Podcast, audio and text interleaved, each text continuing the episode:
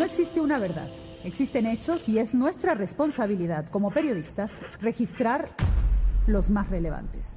Los que cambian el rumbo de un país o de una sola vida. Yo soy Andrea Montalvo y los espero en Territorio Independiente. Hablemos claro. Lunes a viernes, una de la tarde, por área 88.5.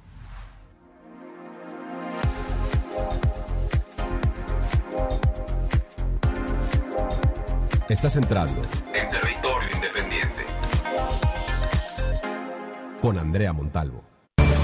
Los titulares. Una pérdida de vacunas. Todas las vacunas que tenemos están perfectamente identificadas y sabemos dónde están y en qué momentos se están aplicando.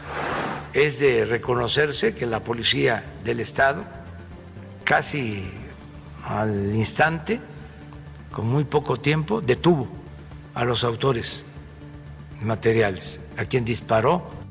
Territorio Independiente.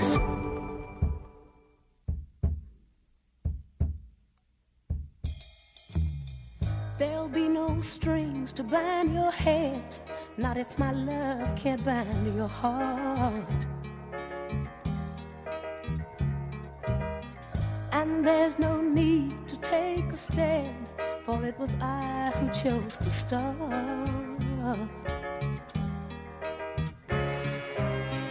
There's no need to take me home. I'm old enough to face the dawn.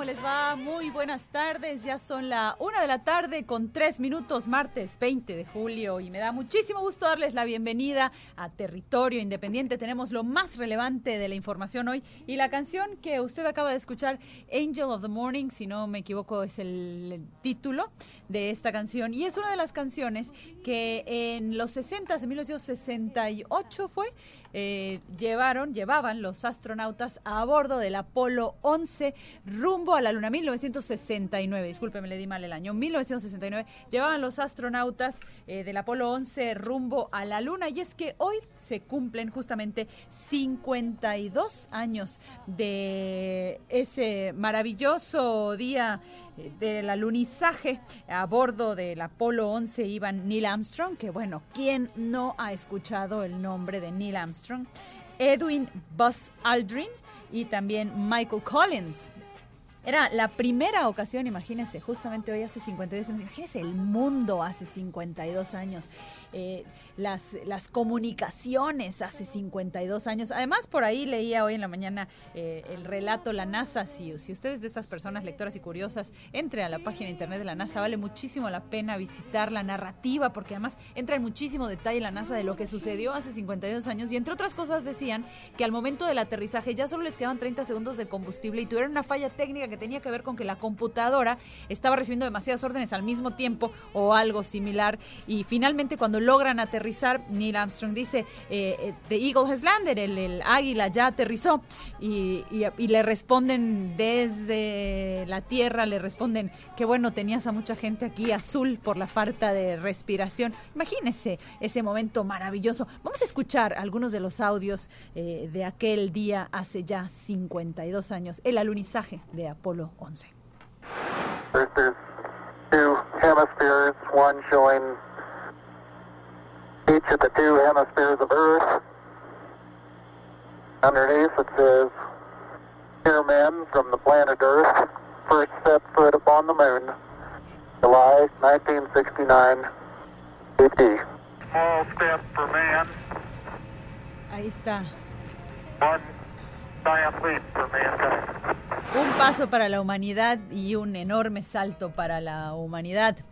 Esta frase que, bueno, yo, pienso que todos conocemos, bueno, quién sabe si las eh, nuevas generaciones y los jóvenes conocían de este histórico momento y si no, pues bueno, espero que nos estén acompañando hoy y ya lo conozcan, porque realmente eh, Por ahí hay imágenes, búsquenlas, vale muchísimo la pena este capítulo de la historia de la gente pegada a sus televisores, en ese entonces en blanco y negro y todavía no había todo este asunto de en demanda a la hora que yo quiero y sin comerciales y como me dé la gana, pues la gente pegada a sus televisores desde muy temprano, eh, dándole seguimiento al despegue de este cohete y bueno, imagínense este fantástico momento. Por ahí hay muchas leyendas de lo que sucedió y de hecho leía que dejaron un letrero por ahí, eh, además de la bandera estadounidense, obviamente dejaron un letrero que decía aquí estuvo la humanidad, venimos en paz. Imagínense, qué interesante. Oiga, y fíjese que justamente hoy también, y hablando del espacio, y al rato vamos a hablar de cifras espaciales que ya no están tan agradables, pero quiero que empecemos bien.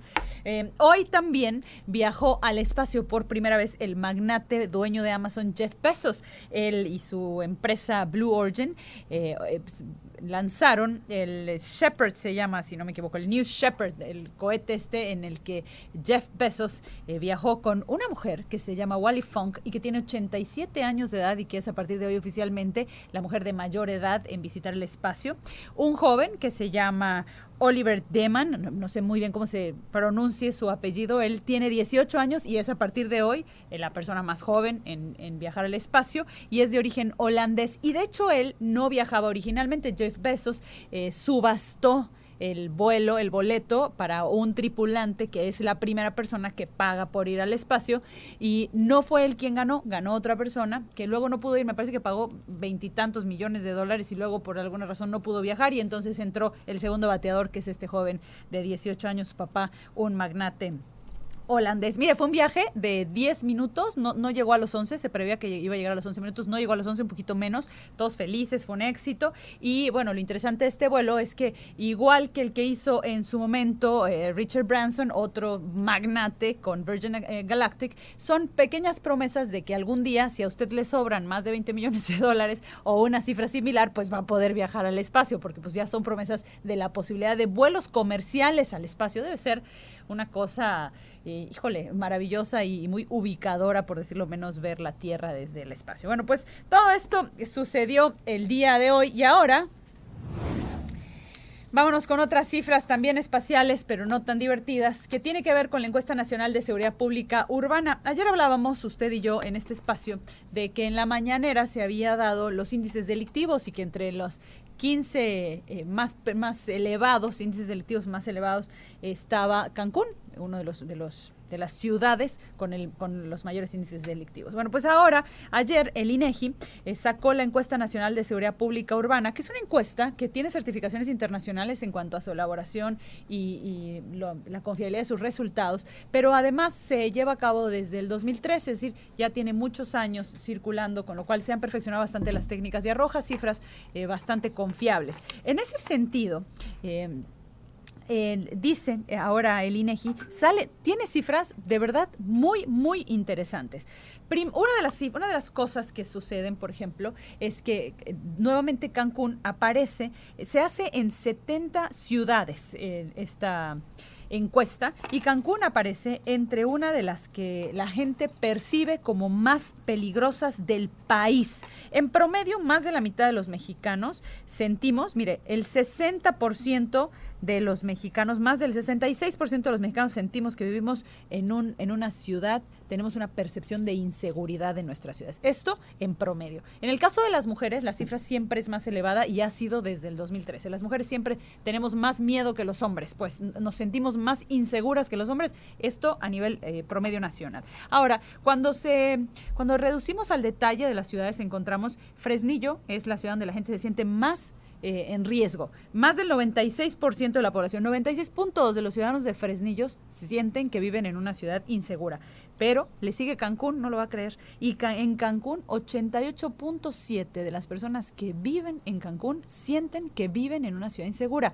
La mala, la buena o bueno, la mejor es que Mérida está exactamente en la otra esquina de la encuesta y es una de las ciudades donde más segura se siente la gente y el 26.3% nada más de las personas dicen que, es, que viven en que sienten que viven en un lugar peligroso. Quintana Roo además, eh, igual que Ciudad del Carmen allá en Campeche, han incrementado en porcentaje de percepción de inseguridad, otro asunto de llamar la atención, dice el INEGI. Mire, el INEGI evalúa varias cosas y todas ellas la verdad es que son muy muy interesantes. Es, esta encuesta es perfectamente pública y si usted quiere puede entrar a la página del INEGI y obtener más información. Otra de las cosas que dice el INEGI es dónde nos sentimos la población, dónde se siente la población más insegura.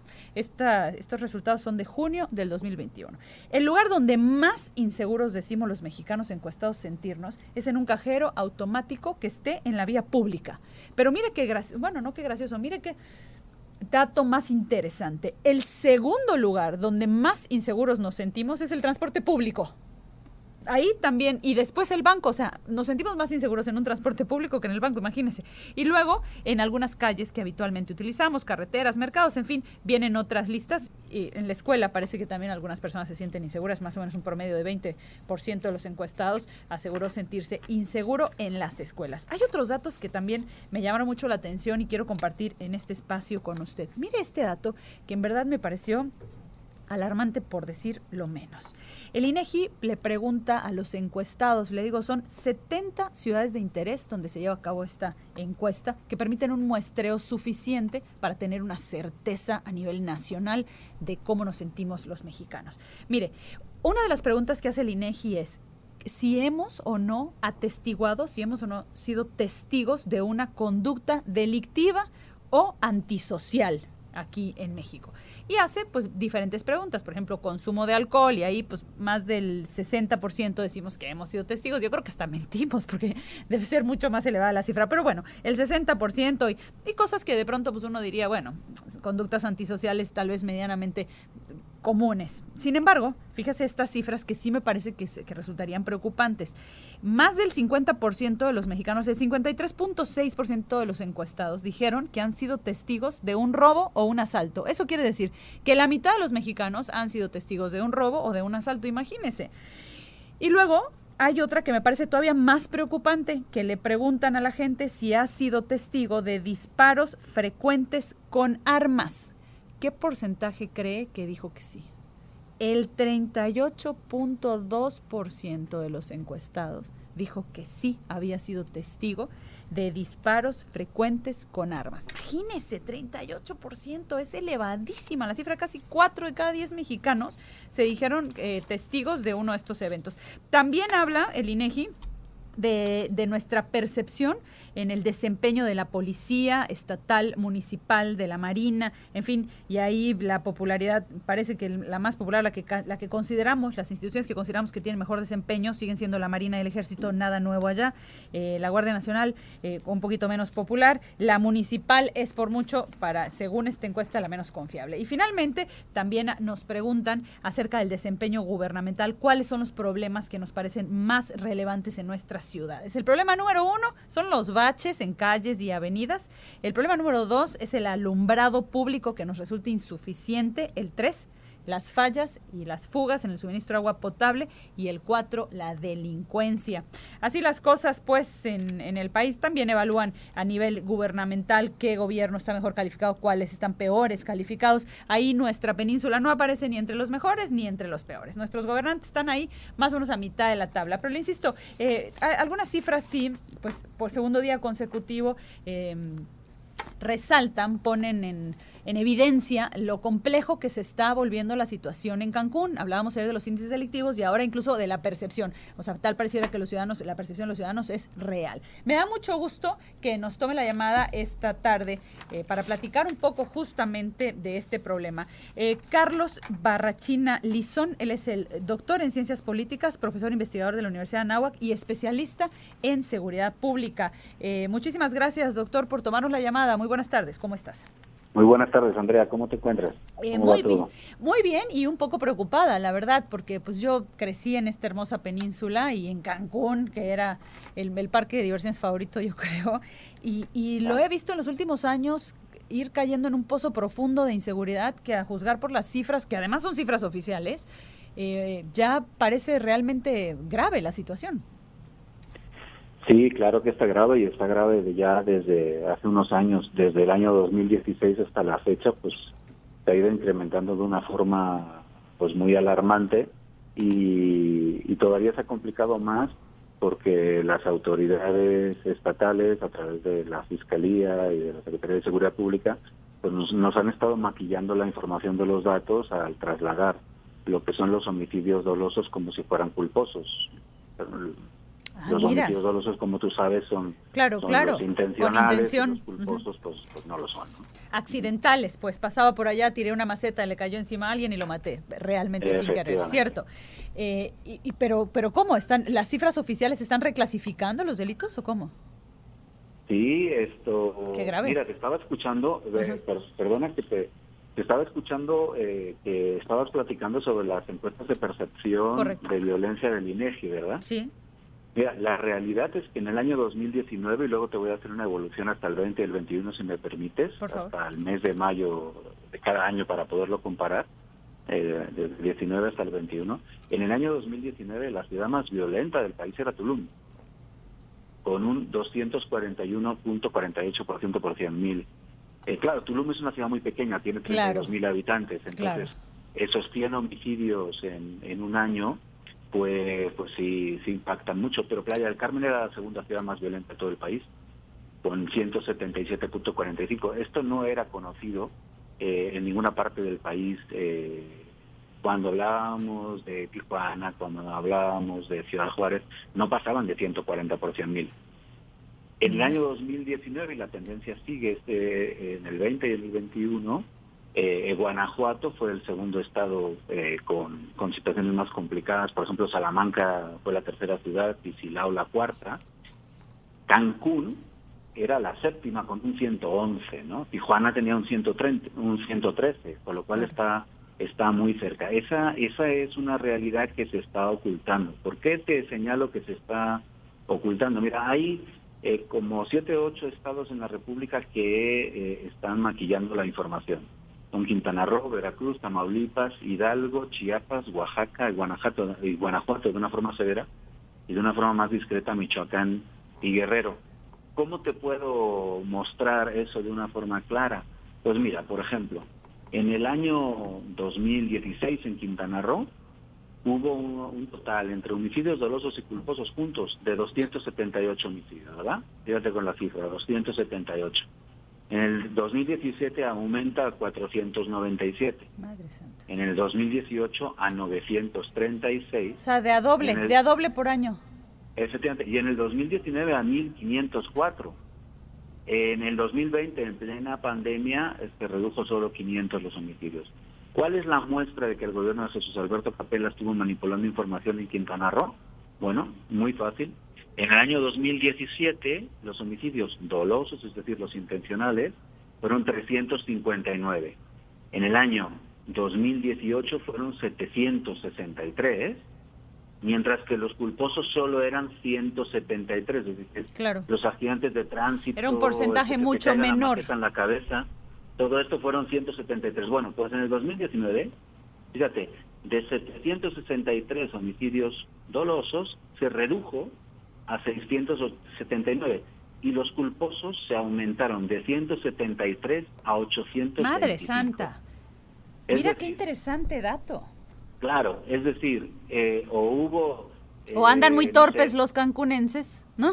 Sí, o hubo una gran explosión generalizada en el ceviche de Cancún, o yo qué sé, o no- no, yo no recuerdo un accidente de tránsito en el que murieran 700 personas, ¿me explico? O hubo efectivamente manipulación de la información. Esto además se contrasta, y ahí no tuvieron cuidado en la manipulación en los lesionados. Qué brutal. En los lesionados, porque tú sabes, hay cuando hay homicidios, pues también hay gente que no muere, que son lesionados, ¿no? Entonces, en Cancún, por ejemplo, eh, en el 2018 hubo 537 dolosos y 367 dolosos en el 2019, mientras que se pasó de 54 culposos en el 2018 a 400. Es un incremento bárbaro, ¿verdad? Bárbaro, en las claro. lesiones, en cambio, no hubo modificación. Fueron 1.064 dolosa en el 18 y 1.258 en el 19. Y es que no haría sentido, ¿no? Eh, Claro, en- doctor, digamos, un incremento de esas dimensiones en, en los homicidios dolosos no hace sentido, porque, porque, porque es un comportamiento, o sea, justamente por la naturaleza del delito, digamos, no hace ningún sentido que de la nada explote de esa manera en, en cifras.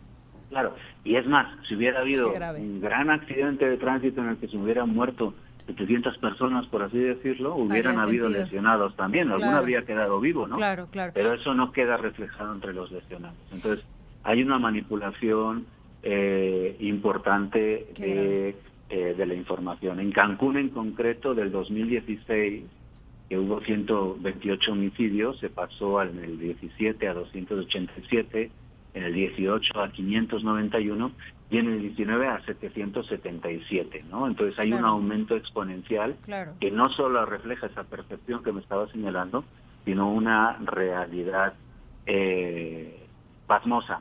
Y doctor, La, e- sí. es particularmente preocupante porque aún sin maquillar cifras, las cifras son alarmantes. O sea, Claro. me explico. Entonces, vamos a asumir, y, y- y me parece que lo que usted dice, la conclusión a la que usted llega hace muchísimo sentido. eh, ciertamente pareciera que las autoridades están maquillando las cifras. Pero aún asumiendo que no lo hicieran, la situación es muy grave. Y, y parece que se les ha salido un poco de control porque hemos visto incremento, incremento, incremento, incremento sin una respuesta clara de las autoridades. ¿Por qué? Bueno, lo, lo más probable, y, y si quieres para cerrarte el, el- el panorama, te comento las cifras de enero a mayo del 19, del 20 y del 21 para una comparación eh, más actual. Pero lo más probable es ese combate entre diferentes grupos del crimen organizado, Claro. también en el sur de la entidad, también en, en- en Chetumal, que ha doblado o, o triplicado incluso, si quieres que te lo diga de esta forma, eh, los homicidios bruto. eh, dolosos, eh, en Bacalar también, o sea, hay una lucha de grupos del crimen organizado intensa eh, y muy preocupante, eh, tanto en, en la zona de consumo de drogas, que es la zona norte, como en la zona de tránsito, que es en la zona sur, que tradicionalmente eh, había estado controlado por el cártel de, de Sinaloa Claro. y, había, y se había mantenido con relativa tranquilidad, pero que en los últimos años, con la aparición del Jalisco y de, y de otro grupo de, de- del cartel de Sinaloa eh, que no opera con los coroneles, sino con Caro Quintero, pues está complicando un poquito la, la situación, ¿no? ¿Qué acciones tendrían que tomar, eh, doctor, a su juicio, a este punto las autoridades para tratar de, de- de- de to- de tomar control de la situación? pues lo que siempre se ha dicho, fortalecer las policías municipales y estatales. Ahora mismo eh, el gobierno, la administración de Carlos Joaquín ha sido ha, ha sido bastante errática, ha tenido estrategias muy diferentes y ahora pues se ha confiado totalmente en la aparición de la Guardia Nacional, pero la Guardia Nacional a día de hoy no tiene capacidades para poder cubrir todo el territorio nacional. Entonces estamos en un momento en el que no hay en el que no hay estrategias. Y si me permites, solamente como comparación, mira, en los cinco primeros meses del 2019, 2020 y 2021, en el 2019 en Quintana Roo hubo 620 homicidios, 2019, con la pandemia eh, y con el con la con el con el periodo de alarma de la pandemia inicial en que todos nos encerramos se redujo solamente en 30 personas, 589, o sea, la pandemia no detuvo los homicidios y en el 2021 estamos a cinco homicidios menos, en 615, o sea, a cinco homicidios menos del 2019, con lo cual hay una constante que se mantiene eh, desde el 2019 hacia el 2021 en, los, en, los, en las cifras más eh, complicadas, más altas de homicidios de la historia de, del país. Sucede lo mismo a nivel México, en los cinco primeros meses eh, hubo 18.694 homicidios en México.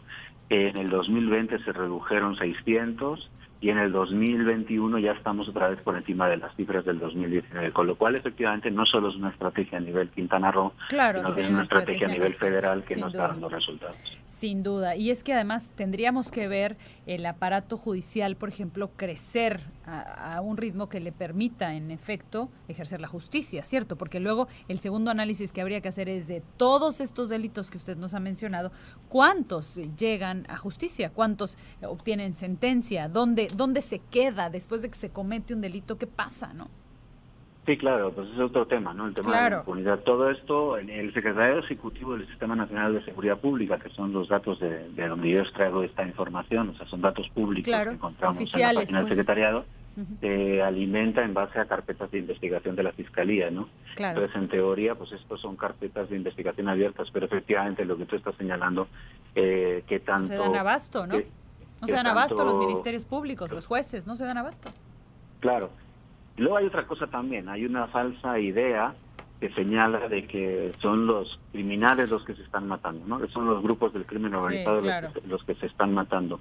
Pero lo cierto es que los grupos del crimen organizado están reclutando a ciudadanos, están reclutando a jóvenes eh, por la fuerza en muchas ocasiones, están reclutando eh, a personas que a lo mejor no quisieran estar allá y que están de forma obligada, con lo cual no solamente se está afectando la actividad de los crímenes organizados, o sea, no se los están matando entre, entre grupos del crimen organizado, sino que también están afectando a la sociedad de una forma muy directa. Secuestrando, por supuesto. Si lo vemos en temas de robos, también hay un aumento de robos, sobre todo a negocios, eh, Sí, no, y se deriva en todo un comportamiento, ¿no? Se deriva en toda una destrucción del tejido social, se deriva en dejar a los jóvenes vulnerables a pandillas y a grupos, eh, donde de pronto ya no hay salida en algunas colonias que se vuelven unos focos eh, delictivos tremendos, donde los chavos realmente se vuelve un problema sobrevivir a menos de que uno se suma a una pandilla. Es decir, se derivan un montón de problemas que, que lo hacen cada vez más complejo. Yo creo que eh, además, pues en Cancún vivimos del turismo, la imagen es, es muy importante, pero pues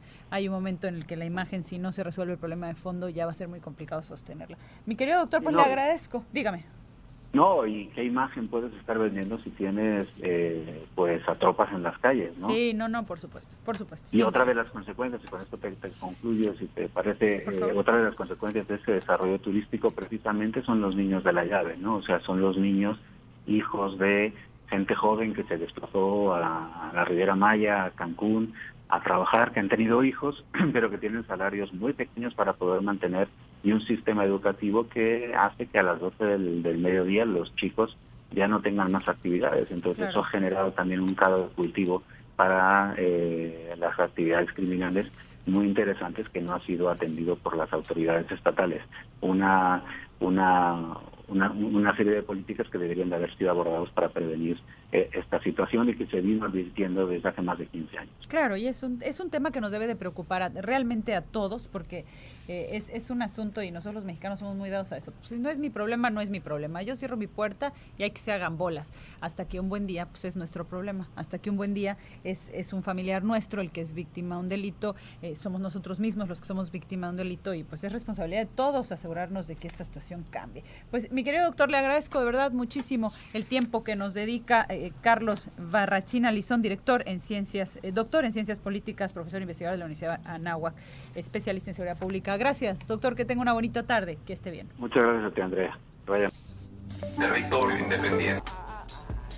Una de la tarde con 34 minutos, martes 20 de junio y ya estamos de regreso aquí en Territorio Independiente. De verdad que me da muchísimo gusto que nos acompañe. Le doy una información de último momento. Mire, ya circula en varios eh, periódicos eh, nacionales que el Congreso de Veracruz acaba de aprobar la despenalización del aborto. El Congreso eh, con votos, 25 votos a favor, 3 en contra y una abstención.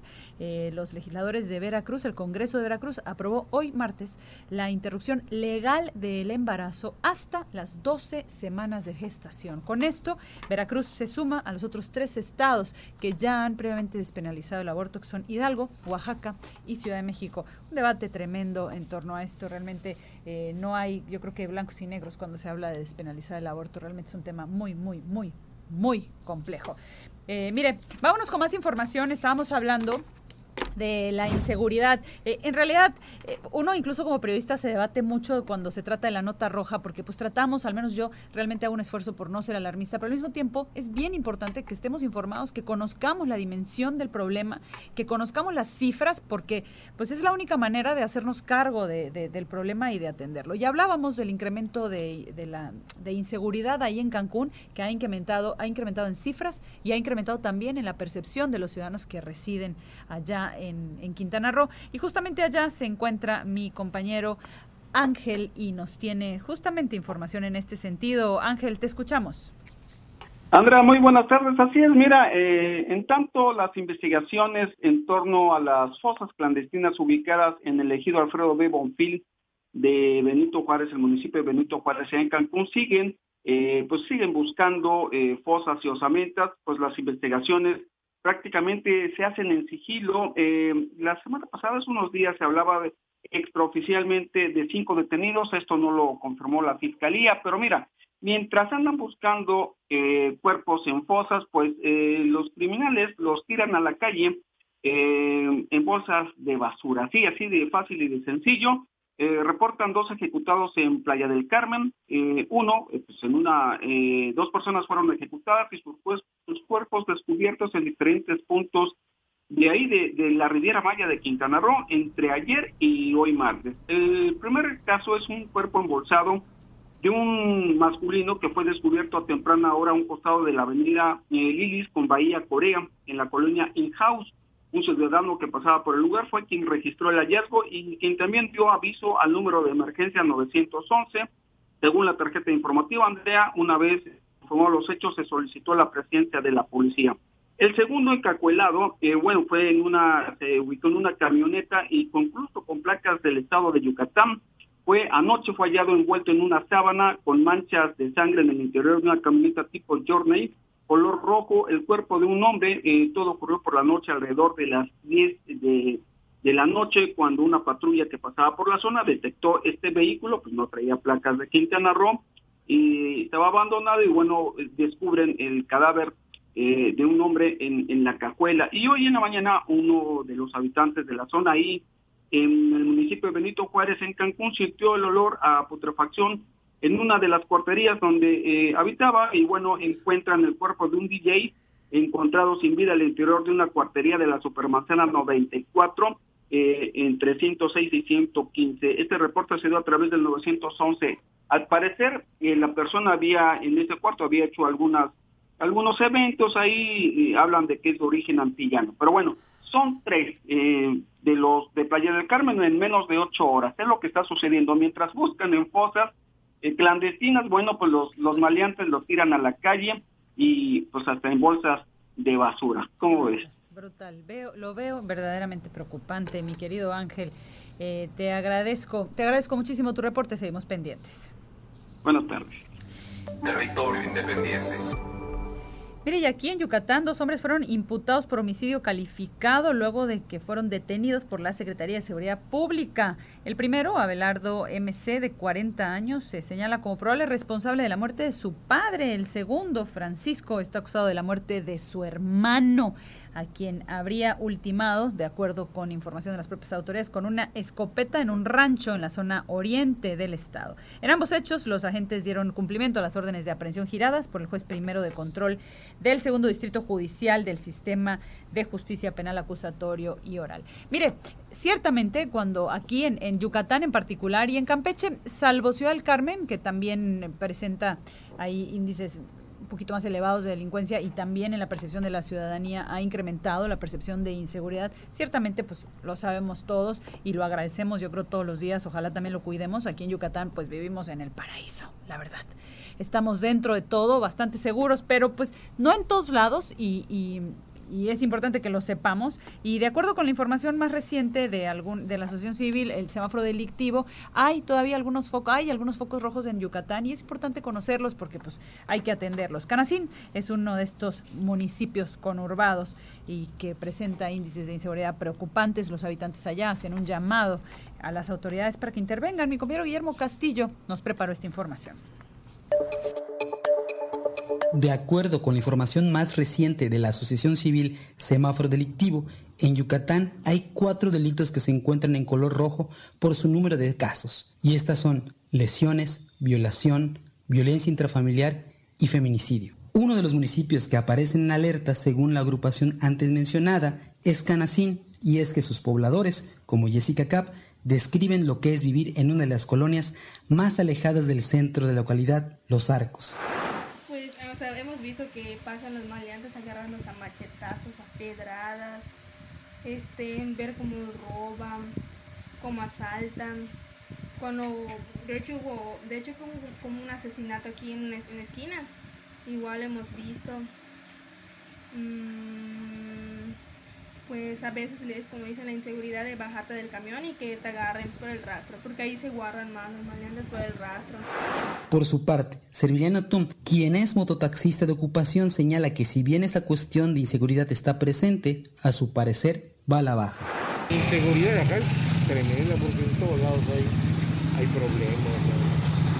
¿no? Hasta ahorita pues se medio aguantado los robos, asaltos, porque antes eran más frecuentes los asaltos, los, los robos, ataques, habitaciones. Bueno, allá donde vivo, pues gracias a Dios, hay maleantes, hay malvivientes, pero tienen su zona. Ante este panorama de inseguridad experimentada por algunos de los vecinos de Canacín, se han organizado, además de cuidar sus pertenencias, son los mismos colonos quienes se protegen unos a otros, como lo aseguró Margarita, quien también es vecina de los arcos. Y lo de la inseguridad, pues entre vecinos hicimos como eso de, de policías vecinales Ok. y nos pusimos a un silbato cada quien para chiflarlo y estar pendiente de ellos porque entraban a robar mucho por acá y de hecho muchos por eso consiguieron perros porque ellos son los únicos que nos avisan y por lo general la mayoría trabaja pues hay que estar pendiente entre ellos Eso sí, quienes dieron su testimonio aseguran que recientemente hay más vigilancia policíaca. Sin embargo, esta es de parte de la Secretaría de Seguridad Pública, así como de la Guardia Nacional. Estas circunstancias, aseguran, le dan un dejo de tranquilidad aunado a la organización vecinal para combatir los delitos. Guillermo Castillo, Territorio Independiente.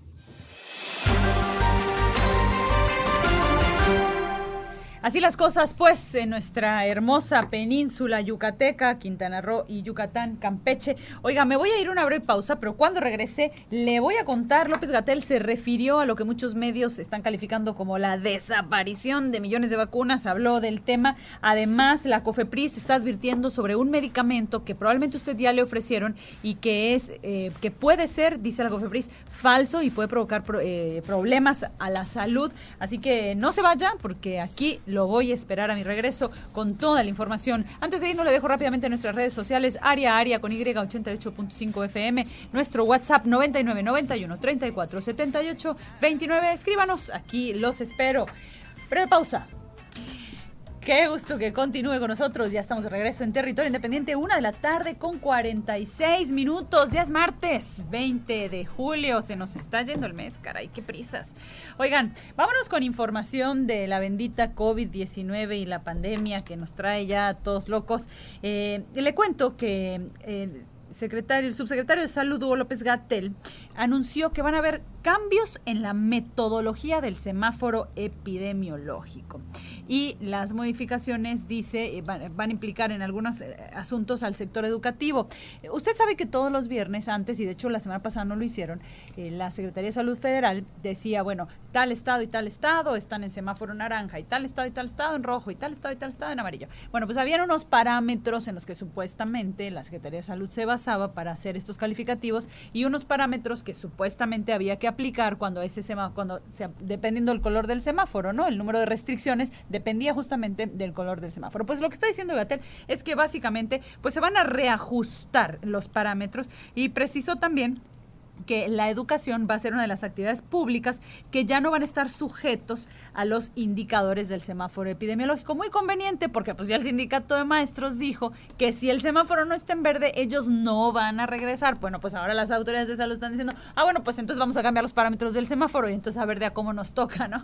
Ya veremos luego qué dice el sindicato de maestros. Pero yo, a mí me huele un poco de que también pues podría ir parte del tema podría ir por allá. Ya ha dicho una y otra vez, los líderes sindicales han dicho, si el semáforo no está en verde, no regresamos. Bueno, pues igual en una de esas ahora se los van a poner en verde o de menos van a cambiar los parámetros. Además, eh, López Gatel también se refirió a la, pues lo que muchos medios están calificando como la desaparición de vacunas. ¿Qué pasa? Que Marcelo Ebrard, cada vez que llega a un embarque, eh, dice, pues llegaron tantas dosis y llegaron tantas dosis y llegaron tantas dosis. Y bueno, pues algunos medios y algunos especialistas se dieron a tarea de sumar cuántas dosis supuestamente ya llegaron y cuántas dosis ya se aplicaron. Y resulta que por ahí, pues hay un número de dosis que nada más nadie sabe nadie sabe, nadie supo dónde están esas dosis. Eh, bueno, pues el subsecretario desmiente que estén desaparecidas y asegura que el gobierno sí sabe muy bien dónde están. Eh, el titular de salud, Jorge Alcocer, informó que ya se adquirieron a bajo costo los medicamentos que van a cubrir el desabasto que había en hospitales y clínicas e incluso, dice el secretario de salud, los fármacos para niños con cáncer, que por cierto este sábado han convocado nuevamente a una marcha porque el desabasto continúa, pero bueno, dicen una vez más las autoridades que ya lo van a resolver. Vamos a escuchar lo que dijo López Hugo López Gatel en torno a la desaparición entrecomillada, pues, de, vacunas. Una pérdida de vacunas. Todas las vacunas que tenemos están perfectamente identificadas y sabemos dónde están y en qué momento se están aplicando. Lo que hemos explicado varias veces es la realidad territorial del país es compleja, no es lo mismo estar en un macrocentro, en una ciudad principal, donde tenemos acceso pleno a Internet y se puede registrar en tiempo real a cada una de las personas que se vacunan. Mire, ya le decía yo más temprano que la COFEPRIS está advirtiendo e invitando a la población a que no compre productos que se ofertan como Remdesivir. Usted sabe, probablemente ha escuchado este medicamento y si le dio COVID probablemente em, habrá leído sobre este medicamento. Incluso tal vez por ahí se lo ofrecieron, pero se lo ofrecieron desde el mercado negro. Y ahora la COFEPRIS está alertando a las personas a que por favor no compren este medicamento, pues es falso y no cuenta con los permisos de comercialización correspondientes. La venta irregular, dice, es un riesgo. Mi compañera Cecilia Ramírez nos tiene más información desde la Ciudad de México. Mi querida Ceci, te saludo con gusto, cuéntanos. ¿Qué tal, Andy? Muy buenas tardes a ti y al auditorio. Luego de que la empresa Gilead Sciences, propietaria del registro sanitario y fabricante del medicamento, notificar a la Comisión Federal para la Protección contra Riesgos Sanitarios que detectó un producto falsificado, eh, eh, conocido como Remdesivir. La COFEPRIS emitió una alerta por al explica que no sé si me parece que necesitas Ceci, no sé si me escuchas, necesitas colocarte en un mejor lugar porque se oye muy, muy cortado tu audio.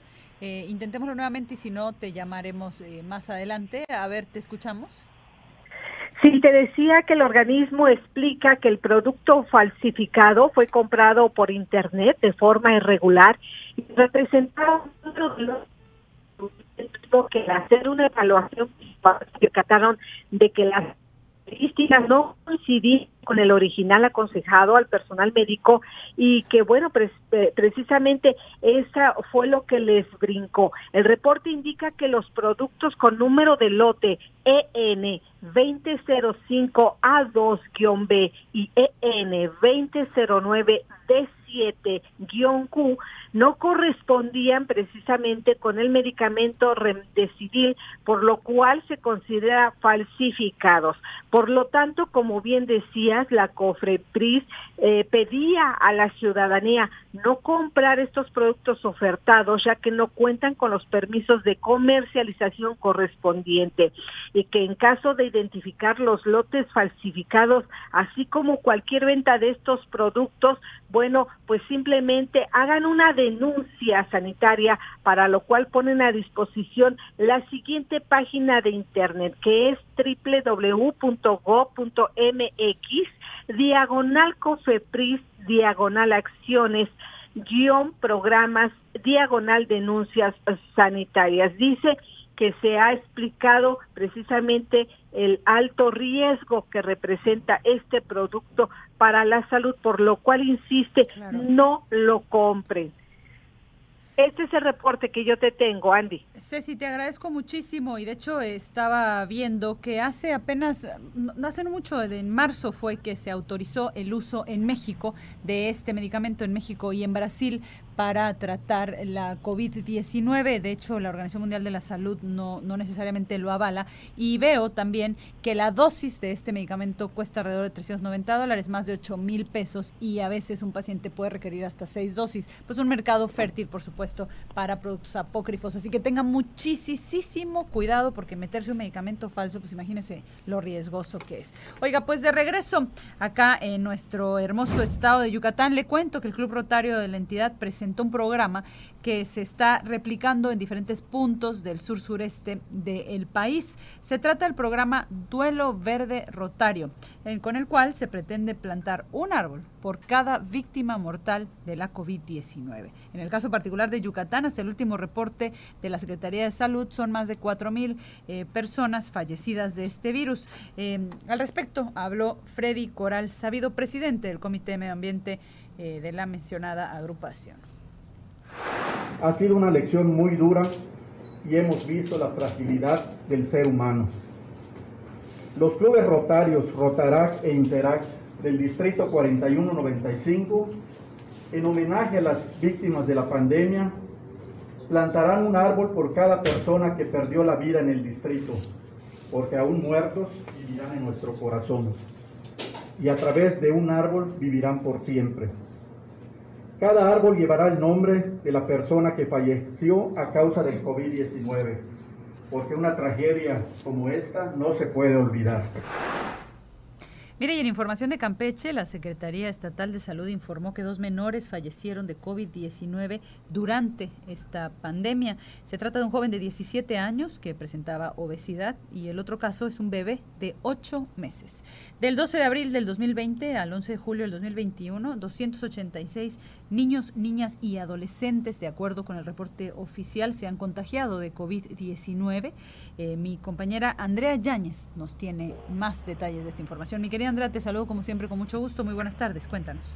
Muy buenas tardes, así es, como ya platicabas hace unos momentos, se han registrado estos fallecimientos a, casa, a causa del COVID-19, en el caso del menor de edad y pues también de el niño, el infante, pues son personas que pues no cuentan con ningún tipo de esquema de COVID, lo que ha alertado aquí a las autoridades de salud a que exhortar a la ciudadanía a que participe en las campañas de prevención, a evitar a acudir a reuniones familiares con la con el precepto de que como nosotros nos cuidamos, no pasa nada, no hay contagios.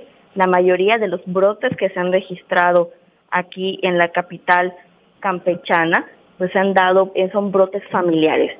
Los datos que se, que se registran aquí en Campeche, no se han suspendido varios eventos masivos, por lo que la Secretaría de Salud y con el semáforo naranja que se mantiene aquí en Campeche, pues le ha pedido a la ciudadanía a que extreme precauciones a comercios, evitar salir, a evitar aglomeraciones. Pero aparte de estos fallecimientos que se han, eh, se han registrado, déjame platicarte que también se ya se detectaron dos casos de la variante Delta, que es la que ha estado, que ya llegó aquí al sureste del estado. Uno de los casos se dio en un menor de 8 años que vive, que radica en Ciudad del Carmen y una persona de 49 años sin el esquema de, de, vacunación. La persona es de está aquí en, en la entidad. Ambos están, eh, pues, obviamente en sus hogares eh, se reportan estables, inclusive el menor de 8 años al momento se, se presenta eh, estable. Aquí en la entidad este, también se han identificado 50 casos de la variante de preocupación y 9 casos de la variante de interés. Eh, la más frecuente que se sigue dando aquí en Campecho es la, es la cepa gamma, identificada con mayor presencia en cuatro municipios, que son Campeche, Carmen, Escárcega y Champotón y también se cuenta con dos con cuatro casos de la variante Lambda identificada primero en Perú. Pero quien tiene la información y habla justamente sobre los fallecimientos y lo, y lo que platicabas tú es el doctor Saldívar de la Secretaría de Salud. Vamos a escuchar lo que dijo. En el 2020 fueron dos defunciones de menores de, de 18 años. Uno de 17 años por una comorbilidad importante, que era la obesidad, era una obesidad mórbida, y el otro fue un menor de 11 meses de edad porque ese, al nacer tenía una enfermedad eh, sistémica eh, del sistema nervioso que lo hacía vulnerable y al contagiarse falleció. Son los únicos dos que tenemos en el registro. También cabe destacar que la Secretaría de Salud ha advertido que también se ha presentado el COVID y ha dejado lastimados de manera pues peligrosa y, y bastante agresivo. Se ha presentado en casos de mujeres embarazadas que han tenido eh, en medio de, del proceso de gestación, inclusive ya cerca de dar a luz, pues se ha presentado las, las complicaciones, pues por los problemas que sabemos que el COVID es, una, es un virus que se almacena y daña principalmente el pulmón. Se ha dado, como lo pudimos ver en casos de meses, en, menores de meses, y también se ha dado en mujeres embarazadas, lo que no exenta inclusive al menor pues, poder adquirir el virus de COVID-19. Andrea, pues te agradezco muchísimo tu reporte, te mando un abrazo, que tengas bonita tarde, buena jornada y mires, de hecho, las mujeres embarazadas son, son vulnerables a tener un COVID, un caso de COVID más grave que una persona eh, no embarazada. Así que si usted está planeando embarazarse, más razón para ponerse la vacuna lo antes posible. Oiga, en más sobre el tema COVID, le cuento que los miembros de la Iniciativa Nacional Abre mi Escuela, allá en el estado de Quintana Roo, están solicitando al gobernador Carlos Joaquín que autorice el regreso a clases presenciales a partir del 30 de agosto, como lo estableció el Diario Oficial de la Federación. Ya el presidente ha hablado ampliamente de esto y ha establecido la fecha del 30 de agosto como la oficial para el regreso a clases y ha defendido una y otra vez su decisión. Estos maestros y estos padres de familia, pues de escuelas privadas. Vamos a escuchar lo que dicen. Señor Carlos Joaquín, gobernador de Quintana Roo. Hoy, los padres de familia y escuelas de Cancún nos unimos en una misma voz para recordarle que la educación presencial es esencial y es un derecho de todos los niños. Durante más de año y medio, la restricción ha provocado daños irreversibles en nuestros niños, dejándolos tristes, frustrados, aislados, deprimidos, rezagados y solos. Bueno, así la campaña con el hashtag Abre mi escuela, que además pues, es una campaña a nivel nacional aquí en Yucatán, también ya se han sumado eh, varios padres de familia. Eh, el asunto, por supuesto, es que pues son escuelas privadas y padres de familia que tienen a sus hijos en escuelas privadas. Y ahí la brecha educativa que se abrirá a futuro es preocupante y de verdad que debería ser un motivo más de análisis, ¿no? Porque pues mientras los maestros eh, en las escuelas públicas han dicho que no van a regresar si no hay semáforo verde, pues las condiciones con presupuesto se logran otras cosas esa es la realidad. Y la educación en este país está pues medianamente en el abandono. Aquí estamos preparándole un reportaje que le tendremos pronto de cuál es el estado de las escuelas públicas incluso. Pues imagínese un año en el abandono, cualquier, cualquier casa, cualquier infraestructura eh, resulta dañada, pues y ahora habrá que invertir dinero. En fin, mire, lo cierto es que también en Campeche las escuelas privadas se dicen ya listas para regresar a clases. El presidente de la Federación de Escuelas Privadas del Estado, Gerardo Casillas, informó que si las autoridades federales y estatales aprueban el regreso a las aulas eh, presencial, ellos se van a sumar a esta modalidad, cumpliendo, por supuesto, con los protocolos necesarios, dicen. Vamos a escuchar lo que dice Gerardo Casillas, presidente de la Federación de Escuelas Particulares allá en Campeche presidente de la República para retornar a clases de forma presencial en el próximo ciclo escolar. Como colegios diocesanos, puedo decir que estamos preparados, tomando en cuenta toda la serie de protocolos que nos pide la Secretaría de Salud, desinfectando las instalaciones, limpieza constante en las áreas de trabajo y los protocolos que todos conocemos ya.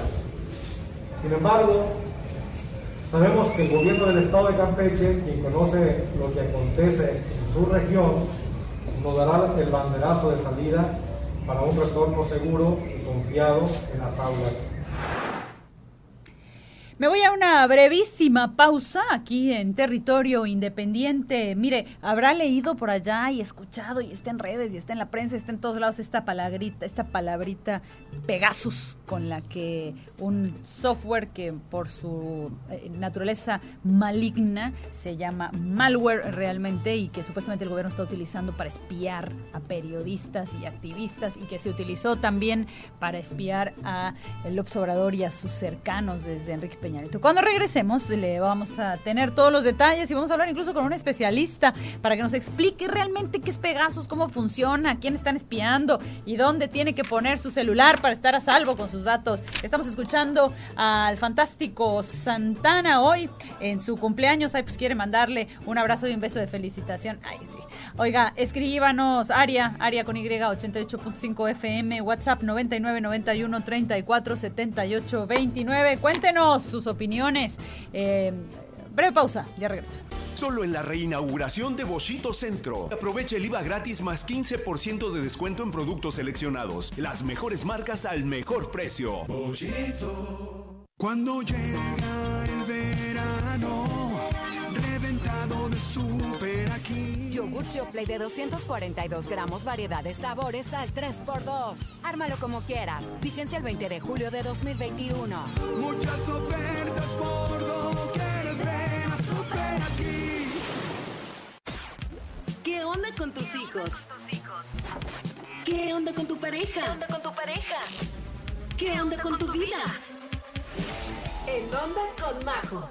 De lunes a viernes, a partir de las 9 de la mañana, te enfrentarás a los temas más importantes para llevar tu vida con armonía. Te presentaremos a los mejores coaches de vida. Recibirás consejos que te ayudarán a enfrentar los retos de cada día.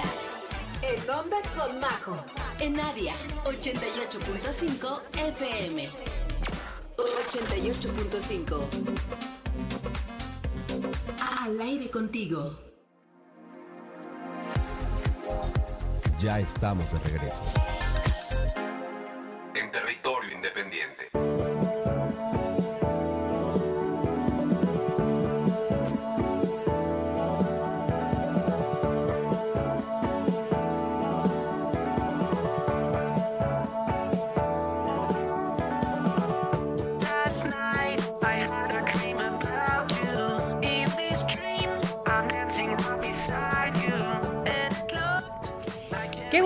Que continúe con nosotros. Mire, ya le decía previamente, este malware, que es básicamente un software, pero con intenciones malicias, de ahí la abreviatura malware. Eh, Pegasus está hoy en todos los titulares, o en muchos de los titulares de la prensa nacional, porque eh, de acuerdo con un grupo de periodistas que se dieron a la tarea de investigar sobre el uso y mal uso de este software, eh, se utiliza, de hecho, desde el gobierno de Enrique Peña Nieto y se utilizó en ese entonces, lo utilizó la Secretaría de Defensa, de acuerdo con, con- con los denunciantes, lo utilizó la Secretaría de la Defensa, la Fiscalía, la Agencia Federal de Inteligencia, el CISEN ya desaparecido y de acuerdo con, también con, denuncian pues que la base de datos, que la cantidad de mexicanos que se han espiado eh, utilizando este software Pegasus es verdaderamente eh, alarmante. Y de hecho eh, es- este software, este malware pues eh, lo produce, es- es- está creado en Israel y no es un producto que uno pueda comprar solamente por su naturaleza, lo pueden comprar justamente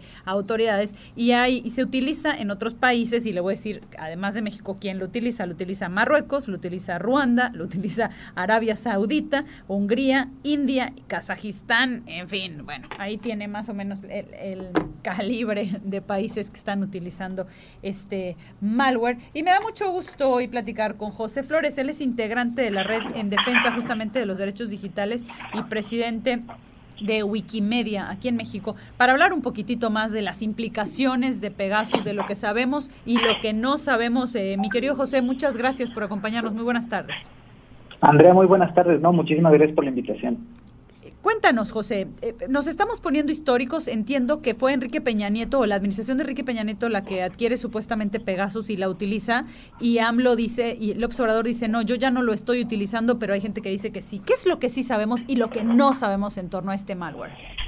Bueno, lo primero que sí sabemos es que no es eh, supuesto el que el, el Estado mexicano durante la administración de Enrique Peña Nieto adquirió Pegasus. Correcto. De hecho, existen eh, contratos, uno es del fechado el 29 de octubre del 2014, donde la Agencia de Investigación Criminal del entonces PGR, la Procuraduría General de la República, adquiere este malware que opera en- desde 2014, 2015, 2016, presuntamente hasta 2017. ¿no?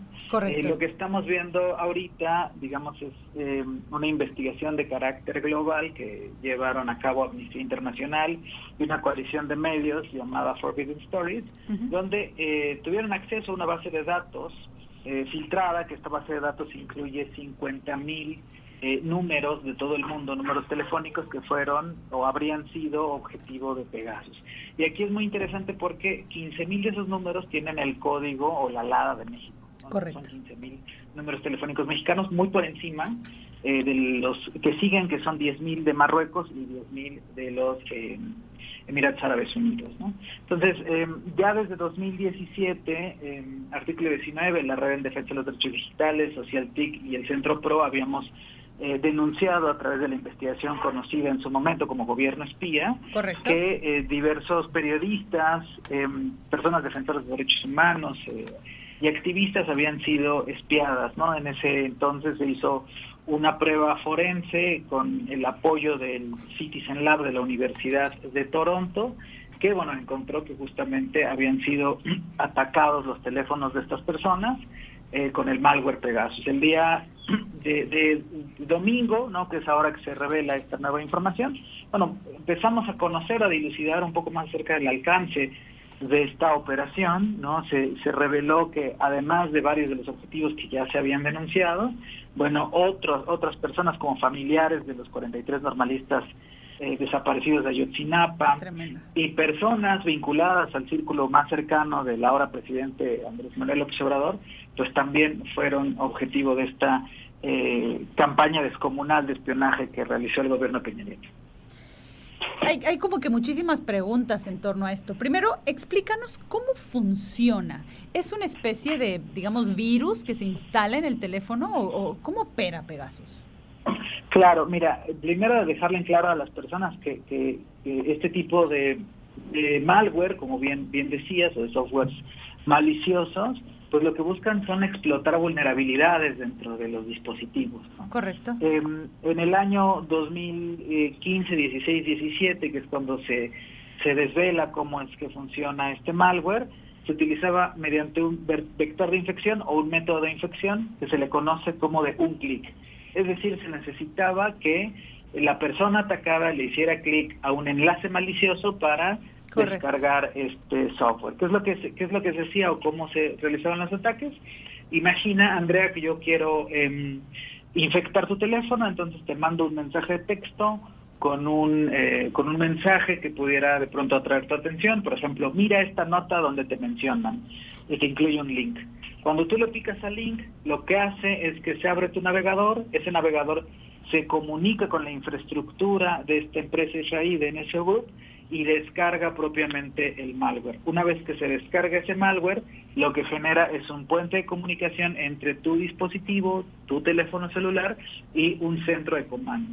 ¿Qué es lo que hace Pegasus? Pegasus obtiene permisos de administrador o permisos de raíz, así se les conocen en, en seguridad informática, que le da acceso al atacante a todas tus llamadas, todos tus mensajes, todos los archivos que tienes guardados y la capacidad de activar de forma remota tu cámara y tu micrófono para hacer escuchas activas. Eh, eso, ese era el me- mecanismo que utilizaba Pegasus hasta el año 2017, en que a raíz de eh, los descubrimientos o lo que se revela en el informe de gobierno espía, eh, parcialmente NSO Group, la empresa israelí, da de baja una parte de su infraestructura y empieza a cambiar los mecanismos de infección. Al día de hoy, hablo 2019, 2020, 2021, ya se utilizan otros mecanismos que son todavía más complejos de detectar Correcto. porque se les llama de cero clic, es decir, ya no se requiere la interacción de la persona atacada para que se concrete la infección, lo cual pues vuelve todavía más peligroso a este software eh, malicioso. Lo que, lo que me dices que se hizo, en, en efecto, una investigación que, que corroboró, que confirmó el espionaje a, a periodistas y al círculo cercano del, del ahora presidente Andrés Manuel López Obrador. ¿Y qué han hecho las autoridades con esto? Ustedes que han seguido de cerca el caso y que están, digamos, del lado denunciante. ¿Qué es lo que tendría que pasar y qué es lo que está pasando, más allá del escándalo mediático eh, y, y- y la obviedad, pues, de, de lo que nosotros podemos o no juzgar al respecto? No, por supuesto. Mira, desde el año 2017 existe una eh, investigación, una carpeta abierta en la Fiscalía General de la República que ha tenido nulos o mínimos avances. Y esto tiene que ver porque justamente una de las dependencias que está siendo investigada pues es la propia Agencia de Investigación Criminal de la Es lo que te iba a decir. ¿A quién persigues por la comisión de este delito? Esa es la gran pregunta. Exacto, aquí, aquí estamos hablando de la, la procura, en su momento de la Procuraduría persiguiendo la propia Procuraduría. Claro. Entonces, desde hace cuatro años, y ahora se reactiva un poco esta solicitud, de que existe un mecanismo de investigación independiente, imparcial, no que pueda arrojar luz sobre estas personas que desde el 2017 han interpuesto denuncias penales respecto al espionaje. ¿no? El día de hoy eh, fue interpelado el presidente López Obrador en la conferencia matutina. Él de alguna forma minimizó un poquito el que es, él fue objetivo de espionaje, él dijo que no iba a ser como tal una denuncia, sin embargo sí hay un mensaje esperanzador detrás y es que él dice bueno, vamos a averiguar cuál es el estado actual de estos contratos, si es que existen, que ya sabemos que sí existen, eh, pero básicamente dice, vamos a ver el estado actual de estos contratos y vamos a averiguar quién lo tiene, quién autoriza las compras y en caso de que el Estado mexicano todavía lo tenga, cancelarlo, ¿no? Lo cual eh, a inicios de, de su administración o todavía en su campaña él decía, bueno, es una promesa de, esta, de este gobierno no espiar, eh, ya se había eh, comunicado que la Fiscalía no renovó en el año 2018 la licencia de Pegasus, sin embargo, todos esos dichos están de alguna forma sostenidos con alfileres, sostenidos simplemente con la palabra del presidente y ahora lo que debería pasar es que se transparenten esos eh, esos contratos. ¿Por qué? Porque al día de hoy eh, no solo existe Pegasus como capacidad de eh, intrusión de comunicaciones o como capacidad de espionaje propiamente en, en manos del Estado. Eh, en este año el país, en conjunto con la Red de Defensa de los Derechos Digitales, revelamos que en 2019 y 2020 la Fiscalía General de la República, la Fiscalía ya este, bajo el mandato de Hertz Manero, ha seguido adquiriendo herramientas de este tipo, no herramientas en esta ocasión de otra firma eh, israelí, Rayson Group, con otro tipo de capacidades, pero de las cuales también se ha hecho eh, un silencio sepulcral. Pero ¿no? te quiero Entonces, hacer una ¿qué es lo que pregunta? José. Dime, dime, dime. Porque hay una cosa que yo, que, que me resulta un poco confusa, ¿correcto? Porque han pasado muchas eh, leyes eh, en protección. No conozco a fondo los detalles y no tengo en este momento la información, pero que de alguna manera le dan el poder al- a, los gobiernos y en el caso de Estados Unidos, bueno, se fueron después del 9-11, después del 9-11, hasta la cocina para investigar cuando se trata de seguridad nacional, ¿cierto? Se vuelve un poco de carta abierta cuando se cataloga como seguridad nacional. ¿Hasta dónde realmente se comete un delito si las autoridades pueden argumentar que se trataba de un asunto de seguridad nacional? No, es que incluso las leyes actuales establecen controles o, o- y en todo el mundo establecen controles. No se puede etiquetar cualquier cosa a seguridad No, nacional. no se puede etiquetar cualquier cosa de esa forma. Eh, algo, algo muy importante es que en el año 2013 el, eh, el excontratista de la Agencia Nacional de Seguridad, Edward Snowden, revela un Claro. esquema de vigilancia masiva que obliga a todos los gobiernos del mundo, de todas las democracias del mundo, a repensar cómo se ejerce la vigilancia. De hecho, eh, cada vez más se empujan controles respecto de estas capacidades, porque no pueden ser irrestrictas las invasiones a la privacidad, eh, ni siquiera bajo la idea del combate Sí, a la delincuencia organizada y al terrorismo. ¿Estás de acuerdo, José, que ahora, ahora estaba yo pensando, ¿no? Que bueno, estamos en esta lista de países infames que también están utilizando Pegasus. Bueno, sí, pero igual lo estamos utilizando a lo mejor y por pobres, ¿no? Porque Estados Unidos ya tiene satélites y ojos y, y cualquier cantidad de cosas que igual tiene capacidad, una capacidad de espionaje brutal, ¿cierto? No, pero aquí, aquí eh, es un tema, digamos, eh, hay que De entendernos como la- parte de una discusión global. Hay que Claro. entendernos como parte de una discusión global, porque, eh, por ejemplo, el relator para la libertad de expresión de las Naciones Unidas, recién en 2019, expresó la necesidad de que exista una moratoria para este tipo de uso de tecnologías de vigilancia. Correcto. Porque no solo ocurre en el caso de México, ¿no? Y no solo ocurre también en estos países. El día de hoy, por ejemplo, estamos incluso este, ya viendo las, las revelaciones que no, no generan tantos titulares, pero que también están incluidas en el Pegasus Project, en esta investigación. Por ejemplo, periodistas en Francia, ¿no? Sí, lo vi. O hemos visto abogados en el Reino Unido. Es decir, eh, este no es, no es un problema exclusivo de, digamos, democracias que pudiéramos eh, decir debilitadas. Se Claro. exacerban democracias que están debilitadas, pero es un problema de, de- de índole global. Hay que entender que la vigilancia como tal tiene o necesita de controles democráticos. Por ejemplo, las autorizaciones judiciales. ¿no? Para yo poder intervenir un teléfono, en teoría tengo que ir y solicitarle a una autoridad judicial que valide por qué lo estoy haciendo. Cuando lo que estamos viendo es que el uso de estas herramientas se hace sin ningún tipo de autorización. Claro. Entonces, herramientas que tienen de alguna forma un, un, un, eh, trasfondo que podríamos decir legítimo, el combate a la delincuencia organizada, por ejemplo, Claro. terminan, como en el caso de Peña Nieto, siendo usadas para espiar a activistas, a opositores políticos y a periodistas. Qué tremendo. Para, para una especie de persecución, ¿no? Porque, bueno, al final la información es poder. Eh, mi querido José, pues te agradezco un montón este tiempo que nos dedicas. Ojalá podamos platicar nuevamente sobre estos temas que son sumamente interesantes y además eh, que conocemos poco, yo creo, eh, el, el resto de los mortales. Gracias, José. Que tengas bonita tarde. No, muchísimas gracias a ti, Andrea, que estés muy bien. Hasta luego. Territorio Independiente. Oiga, queda bien establecido que la información es poder, así que mientras usted pueda obtener un malware para andar espiando gente, yo le recomiendo que quede, que nos acompañe siempre de lunes a viernes de 1 a 3 aquí en Territorio Independiente para estar bien informado y poderoso. Oiga, rápidamente y antes de irnos a una pausa, le digo nada más que hablando justamente de estas eh, filtraciones de información, el INE, el Instituto Nacional Electoral, ayer eh, aceptó que pues parece que le robaron la base de datos y que tal vez algunos de nuestros datos se filtraron por allá. Ahora que regrese de la pausa, le cuento los detalles. Estamos en territorio. Oigan, qué buena, qué buena cancioncita, ¿no? La- Me encanta, la verdad. Y espero que lo que estén haciendo ustedes es escuchar en este momento Territorio Independiente para andar bien informados y además porque me da mucho gusto que nos acompañen. Oigan, les, les decía hace unos momentos que el Instituto Nacional Electoral eh, ya dio a conocer que está iniciando una investigación sobre la probable venta ilegal de información asociada al padrón electoral. En pocas palabras, van a investigar porque pues eh, vendieron ilegalmente el padrón electoral, o al menos parte de este padrón electoral. Esto se da a conocer después de una publicación en Twitter que hace Alon Gall, que es director de tecnología de la firma de inteligencia sobre ciberdelitos Hudson Rock, en la que reporta el robo justamente de los datos de varios millones de personas integradas en el padrón electoral. Ante estas publicaciones, entonces el INE explica en un comunicado eh, de hace apenas unos días que mediante la Dirección Ejecutiva del Registro Federal de Electores detectó una publicación en un foro que se dedica justamente a la comercialización de información obtenida de manera no autorizada.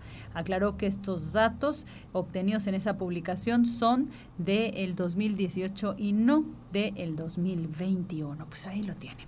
Eh, el INE ya va a investigar básicamente el robo del padrón electoral. Y en, en más temas, pues, de materia electoral, le cuento que el Instituto Nacional Electoral en Quintana Roo informó que ya llegaron al Estado más de un millón de papeletas que se van a utilizar para esta consulta popular de la, aquí, de la que aquí hemos hablado y más cercana a la fecha hablaremos aún más, eh, que se llevará a cabo el primero de agosto para que usted decida si le parece o no prudente enjuiciar a básicamente pues, ex líderes políticos que hayan cometido algún delito. Claudia Rodríguez Sánchez, vocal ejecutiva del INE en el Estado, dijo que las mesas receptoras se van a distribuir con base en información de las cuatro juntas distritales. Ayer nos decían, eh, fue ayer o antier, ya ni me acuerdo, no, fue ayer, claro, antier fue domingo. Ayer nos explicaban que ahora no se van a, que para esta consulta no se van a llamar casillas, sino se van a llamar mesas receptoras. Así que bueno, ahora ya nos explicaron cómo se van a ubicar estas mesas receptoras. Si usted está interesado en participar en la consulta, el viernes previo a este domingo primero, aquí le vamos a tener más información de cómo ubicar su mesa receptora para participar y el horario de participación y toda la cosa. Oiga, eh, bueno, vamos a escuchar por lo pronto lo que dijo eh, Claudia Rodríguez Sánchez. Llegaron las papeletas para la consulta popular y do- documentación para la misma. Sí. Dentro de las papeletas nos llegaron 1.326.051 papeletas Sí. para los ciudadanos que están in- inscritos en lista nominal y puedan eh, emitir su opinión el próximo primero de agosto.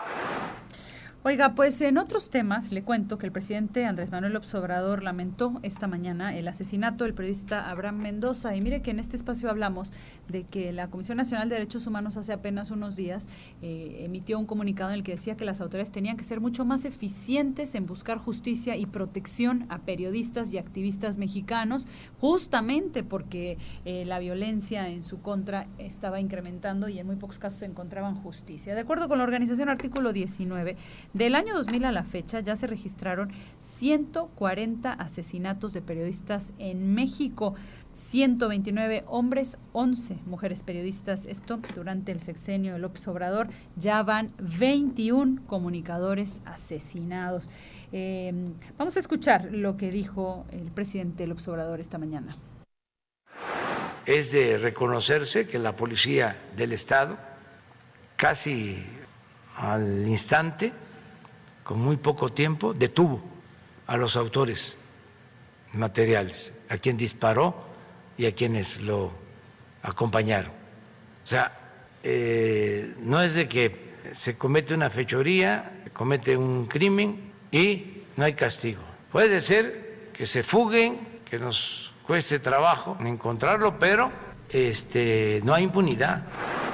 Por ahí también, de hecho, el observador esta mañana le mandó el le mandó un mensaje a una activista. Usted recordará aquí le contamos ayer del asesinato de una mujer que, que, buscaba a su marido, desaparecido hace más de un año. Y pues también el observador por ahí le dijo a una de las activistas de, dirigentes de este grupo, que si me equivoco está en Sonora, cuídese señora, cuídese, le dijo eh, López Obrador. Pues ahí tiene eh, las cosas como van. Oigan, pues en la revista Fortune sacó esta semana eh, las 100 mujeres más influyentes y por ahí, bueno, hay un poco de todo, pero me dio mucho gusto ver en la lista a María Salguero. Ella es investigadora y es creadora del mapa del feminicidio en México, un documento que, que ha sido reconocido en muchos lugares eh, por su relevancia. Eh, mi querida María, te agradezco muchísimo el tiempo que te tomas para platicar con nosotros. Buenas tardes. Hola, buenas tardes. Un saludo a ti y a tu auditorio. María, cuéntanos, ahora eh, Fortune pues de alguna manera reconoce tu labor, no es la primera que, que, reconoce tu labor, pero cuéntanos cómo ha sido el proceso de creación y de investigación de este mapa de feminicidios en México. Híjole, pues ha sido, bueno, empezó en 2016, justo, pero ya desde antes lo venía planeando porque 2013, 2012, 2013, 2014 con unos amigos trabajamos un mapa de desapariciones y justamente nos llegaban casos de niñas que desaparecían y después las encontraban asesinadas. Y hay que recordar que la desaparición es el preámbulo a un feminicidio. Cuando se acaba el proyecto del mapa de desapariciones, porque varios pues, lo hacíamos en nuestro tiempo libre y sin cobrar, o sea, nos vivíamos de ahí, teníamos nuestros trabajos, pues se fue desintegrando el grupo pero yo vi la necesidad de que había que hacer un mapa de desaparecidas, porque no había cifras de, de feminicidios, porque no había cifras oficiales y porque también había, hay otra cosa. No hay, que, hay que, no hay que olvidar que no son cifras, sino que tienen nombres claro. y, y a veces con el asesinato de una mujer se destruye una familia. Sin, pero sin duda, por supuesto. Entonces, hace cinco años, más o menos, iniciaste el, el proceso. ¿Qué me dijiste? ¿2000 qué?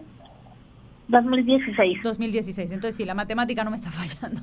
Hace más o menos cinco años iniciaste el proceso de creación de este mapa. ¿Y qué tipo de apoyo tenías? Me, da gusto ver, y, y, le dije que era Forbes la revista, discúlpeme, es Fortune, es Forbes. Le dije que era Fortune y es Forbes la revista que, que reconoce a estas 100 mujeres entre las cuales te encuentras tú, mi querida María.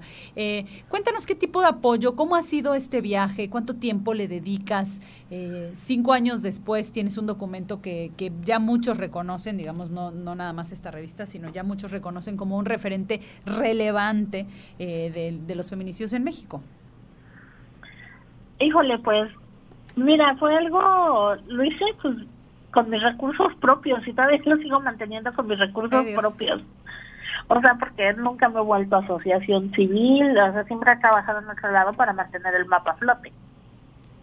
¿Y, y las autoridades no se han, nadie se ha acercado a ti de las autoridades o algo para de alguna manera, digamos, incluso el intercambio de información o algo? No, sí, pero de hecho la fiscal de Sonora me trajo a trabajar con ella acá. ¿Correcto? Eh, justamente porque le gusta cómo hago los análisis de los análisis de la información. Y María, cuéntanos, en cinco años de, de recopilar datos sobre el feminicidio en México, ¿qué has observado de este, del comportamiento de los feminicidios en el país? Híjole, pues algo algo muy muy grave. De hecho, ahora estaba hablando con... En, en- bueno, en allá en Yucatán no tienen ese, ese problema que tenemos acá, ¿no? De... Bueno, en muchos lugares del país los asesinatos de mujeres y el 60% es crimen organizado de los asesinatos de mujeres. Eh, son las es el porcentaje con el que coinciden mis cifras y también las cifras del Secretario Ejecutivo del Sistema Nacional de Seguridad Pública. Eh, porque ahora platiqué con otras chicas que mapean feminicidios en América Latina y justamente hablábamos de eso, que la situación de México es diferente al- a toda la demás por este este factor, ¿no? Pero también tenemos la violencia familiar que ha prevalecido y se mantiene y la violencia comunitaria. Y ahora, por ejemplo, en pandemia, cuando hablas de la violencia intrafamiliar, por ahí algunas organizaciones han denunciado que incrementó considerablemente durante la pandemia. ¿Es algo que tú has podido observar en, en la creación, en la actualización de tu mapa de feminicidios? Lo que pasa es de que en feminicidios no se vio reflejado por porque de hecho justamente mm, en, en el Instituto Belisario Domínguez en la revista- publicaron la revista Plura- Pluralidad y Consenso y justamente ahí un, escribí algo muy detallado sobre los feminicidios durante el confinamiento. Correcto. Y los feminicidios no ocurrieron durante el confinamiento por estar las mujeres confinadas. ¿Por qué? Porque el estar confinadas era un privilegio de clase que no todas se podían dar ese lujo. Hubo mujeres que tenían que salir a trabajar y también estuvo las que no creían que existiera el COVID. Claro. O sea, tenem- tenemos esos dos contextos, pero hubo mujeres que sí, o sea, sufrieron violencia y eso nos dimos cuenta por las llamadas al 911 durante el confinamiento, por eso la Red Nacional, ah, y por ejemplo la Red Nacional de Refugios, ellos mismos se les, les se les incrementaron las solicitudes de atención. Y María, te hago una última pregunta. Eh, eh, hablábamos hace unos momentos de cómo ha incrementado la violencia en Quintana Roo y en realidad no se especifica qué tipo de violencia, pero yo no sé si tú dentro de este marco de violencia, porque pues según algunos especialistas parte de este incremento tiene que ver justamente con el actuar del crimen organizado, ¿tú has observado este comportamiento en el caso, por ejemplo, particular de Quintana Roo en un incremento en feminicidios o te parece que se ha mantenido, o sea, de acuerdo con las cifras que tú llevas cinco años eh, registrando? No, sí hay mucha, o sea, hay de todos los tipos de violencia, pero también se debe a, a crimen organizado. Correcto. María, pues te agradezco mucho este tiempo que nos dedicas. Felicidades nuevamente, una de las mujeres más influyentes en México, de acuerdo con esta revista. Qué bueno, qué bueno que reconozcan tu labor, mi querida María. Un abrazo fuerte, que tengas buena tarde. Abrazos, saludos. Territorio independiente. Mira, y, decía ahora a María Salguero que aquí de pronto no tenemos tanto ese problema, pero lo cierto es que sí, desafortunadamente, pues tampoco es que la libremos aquí, al menos en Yucatán, eh, de los feminicidios. Eh, Lady y María Elide Ojeda todavía, de hecho, están en espera de justicia a más de dos años del asesinato de su hermana. Mi compañera Fabiola Pérez nos preparó esta historia. Vamos a escucharla. Lady María Elide Ojeda enfrentan el proceso de seguir solicitando justicia para su hermana Silvia Elena Ojeda, quien hace año y siete meses atrás fue encontrada en una brecha de la colonia Emiliano Zapata, al sur de la ciudad de Mérida. Destacan que a pesar de las señales físicas en el cuerpo de su familiar, las autoridades no han querido tipificarlo como feminicidio. Cuando empezamos lo, lo dijeron que es este homicidio calificado, nos hicieron largas para que supuestamente se haga como, se, ya se acepte como feminicidio, pero que todavía le faltaba varias cosas que ya no eran pruebas suficientes como para que sea un feminicidio. Porque cuando vino a la funeraria a traerla, él nos dijo, era, le queda mejor violada, la reina le abrieron las piernas, el brazo se la torcieron, está corto hablan acá. 17 puñaladas acá, 15 en la cabeza, aparte de la, la piedra que la sentaron. Fue así un terrible. Yo sentía que me iba yo a morir, ¿no? pero tenía que darle fuerzas a mi mamá. Silvia, de 44 años, era costurera y percibía 1.500 pesos semanales, con lo que era el sustento de sus tres hijos y su madre Idelfonsa Ortega, de 73 años. Por lo que ahora la hija mayor que actualmente cuenta con 21 años solo estudió hasta la preparatoria para trabajar en una zapatería y volverse el pilar de ella, sus hermanos y su abuela. Desde chamaca, desde soltera, era costurera. Ella trabajó en Boni. 12 años. Traba- pues, empezó a trabajar, trabajó en, en un molino, siguió estudiando. Ella trabajó para costearse sus estudios porque desgraciadamente la economía con nosotros era terrible. Ella es la que sacó adelante a sus hijos. Les dio estudios hasta donde ellos pudieron, quisieron. La familia ha tenido que pasar por ayuda psicológica, no solo para superar la pérdida, sino para enfrentar los procesos judiciales que aún se llevan para tratar de evitar la reducción del presunto culpable, porque era menor de edad al ser aprendido y la pena máxima únicamente equivaldría a cinco años. Todos recibimos terapias. Los tres hijos, mi mamá y yo. Porque realmente, realmente todavía no se supera. La niña, la pequeña es la que a veces la ves llorando, extraña a su mamá, los días de su cumpleaños, de ella, de su mamá, se acuerda, se pone a llorar. Es cuando le marco a la psicóloga. Cuando cuando, se me recuerda es cuando no sé las cosas que siento. Bueno, me quedo triste. La nostalgia, la tristeza. Sin embargo, la familia señala que está a expensas de lo que el abogado defensor de oficio pueda lograr porque no cuentan con el recurso económico. Una audiencia que me habían dicho una vez, iban de 5 mil a 6 mil pesos, una audiencia. ¿Cuál es nuestro trabajo de penadoras en el norte? Desde eso, ya nada, no se puede hacer, no tenemos ni para la... para el flete, son 350 el flete. No tenemos, no estamos trabajando, ni lo poco que, que nos regalan eso estamos comiendo, está comiendo mi mamá. Fabiola Pérez, Territorio Independiente.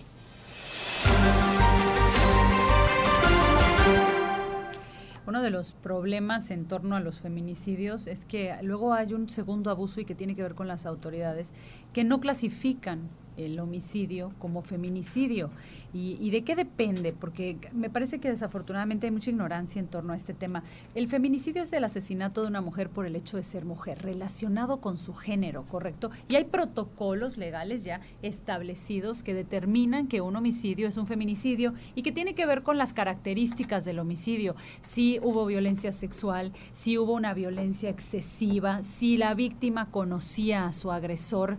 En fin, hay, hay fórmulas ya preestablecidas que determinan que un asunto es un feminicidio y cuando se trata de un feminicidio, idealmente, supuestamente intervienen eh, otras autoridades, pasan otras cosas, se da otro tipo de compensación y de acompañamiento a los familiares de la víctima. Pero bueno, en este país, le insisto, a veces eh, se entra en una segunda etapa de abusos que tiene que ver con la mala clasificación del delito y con la falta de justicia en este país. Oiga, me voy rapidísimamente a una pausa y sabe qué, ya le, hoy ya le receté, pero con ganas, información de seguridad que pues la verdad que a veces es un poco complicada de escuchar, pero pues oiga, tenemos que estar bien enterados. Pero le prometo que antes de despedirme le voy a traer información agradable y divertida, así que no se vaya porque ya regreso, estamos en Territorio Independiente, área 88.5, yo soy Andrea Montalvo y aquí los espero, no se...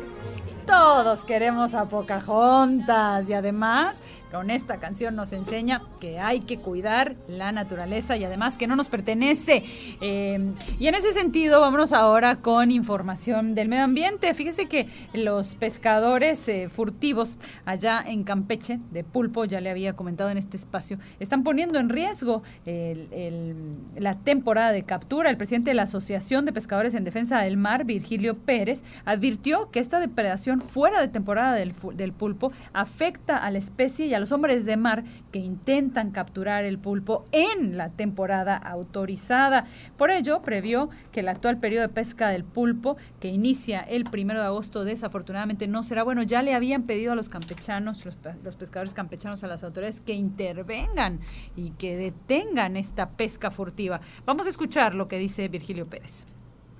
Si esto sigue así de la depredación, pues difícil podemos esperar una buena captura. Son compañeros que no quieren entender, pervisionarios que mandan las embarcaciones con 8 o 10 personas a bordo y sí están haciendo la pesca ilegal. Un llamado para las autoridades competentes como la CONAPESCA, que le, le, le echen más ganas a la vigilancia, a este cuidado. Los que están bien con sus motores y sus embarcaciones, pues gastarían de 3 mil a 4 mil pesos por la jimba, cordeles, plomo y otras cosas para tener para arrancar el primero de, de de agosto.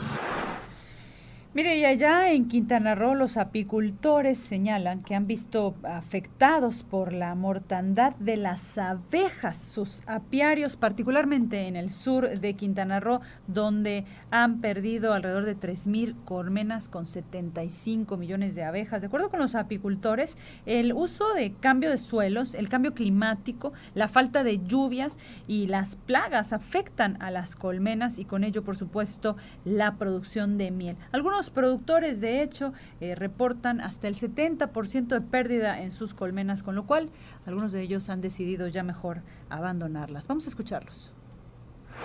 Mira, este, efectivamente la apicultura tiene una problemática eh, ul- en los últimos años que se ha ido agravando y viene en dos aspectos. Uno, precisamente lo que tú comentabas, el cambio de uso de suelo a, a lo que viene siendo eh, cultivos agropecuarios y, eh, y, y- y, este, y ganadero. Sí. Eh, de forestal pasa a agropecuario. Entonces, eh, todo eso de alguna manera pues va afectando el hábitat de las de las colmenas, de las abejas y desde luego que hay una disminución de, de floraciones, que es de lo que las abejas viven, vamos a decir, el cambio de uso de suelo es un factor importante. Vámonos ahora hasta las calles de la ciudad. Mi compañero Malco Dorantes nos tiene información. Mi querido Malco, te escucho con mucho gusto. Cuéntanos.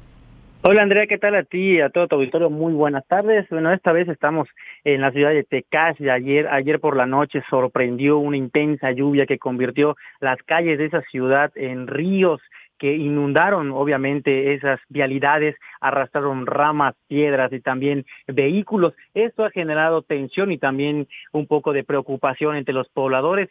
Alrededor de las 8 de la noche fue que comenzó la intensa lluvia por esa zona de Yucatán. Y hoy desde muy temprano logramos entablar una entrevista con la alcaldesa interina de esa zona de Tecash, Flori Peraza, quien en, en entrevista pues aseguró que no hay saldo blanco, ninguna persona lesionada, eso sí, diversas vialidades de, de Tecash y de sus comisarías afectadas, la calle 52, la 48, la 56 también están prácticamente deshechas por la intensidad del flujo de agua que cayó desde los cerros, hubo también deslave, lodo, eh, la comisaría de eh, Cancap también resultó con diversas afectaciones. Eh, La alcaldesa informaba hace unos momentos, como te decía en entrevista, que el, el acceso a esa comunidad pues fue prácticamente bloqueada, pero ya los trabajadores del ayuntamiento de Tecash han hecho todo lo posible por reabrir. Informó que, eh, repito esa información, no hay personas lesionadas, los trabajos ya han comenzado y todas las comisarías tienen acceso de vehículos.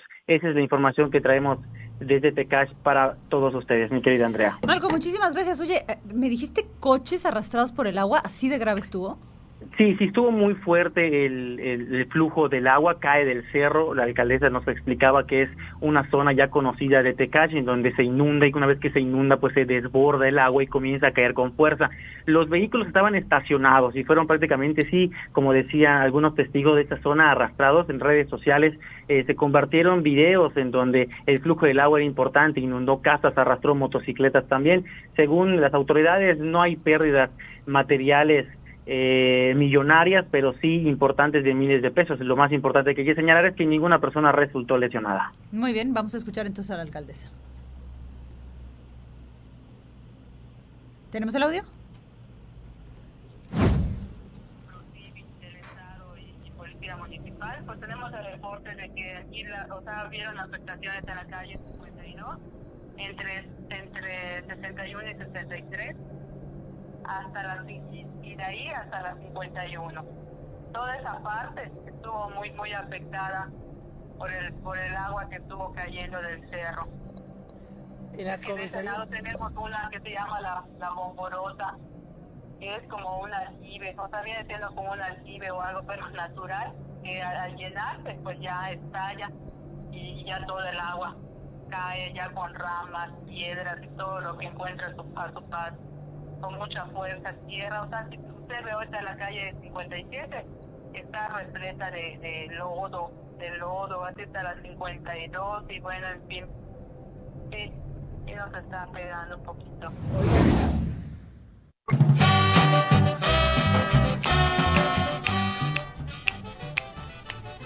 ¿Cómo de que no? Tenemos festejo aquí en territorio independiente a ritmo de la jarana. Oiga, ¿usted sabe bailar jarana? Yo sí me sé mi par de pasitos de jarana. ¿Cómo de que no?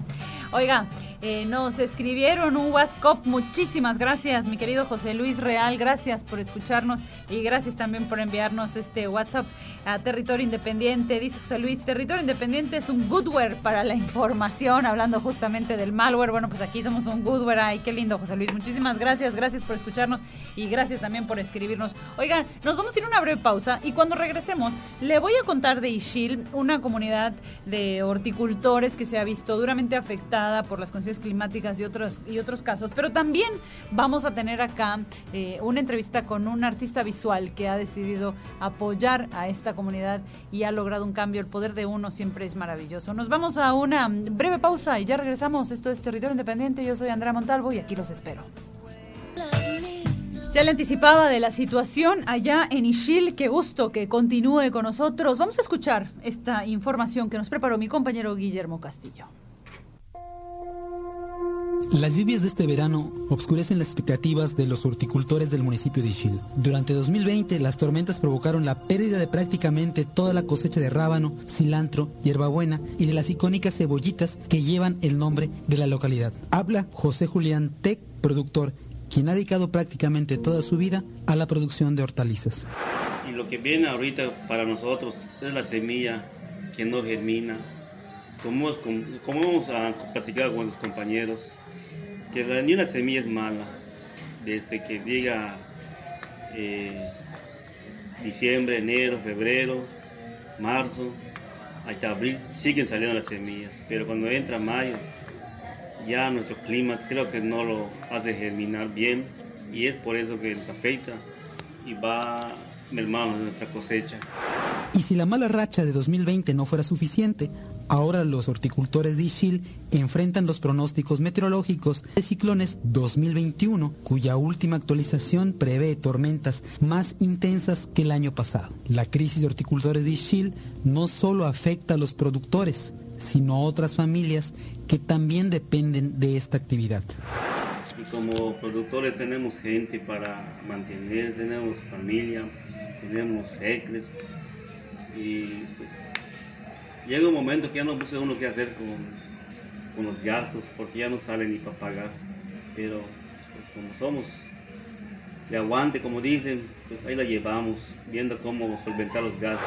Reyes Chell, también campesino de Ishil, lamenta la falta de apoyo de las autoridades que desde el año pasado no han dado apoyos y ahora se suma a las semillas sembradas que no están germinando. Pedimos un apoyo que nunca, nunca llegó. Nunca llegó. Entonces, ahorita lo mismo viene pasando porque la semilla no sale y si sale es muy atrasada.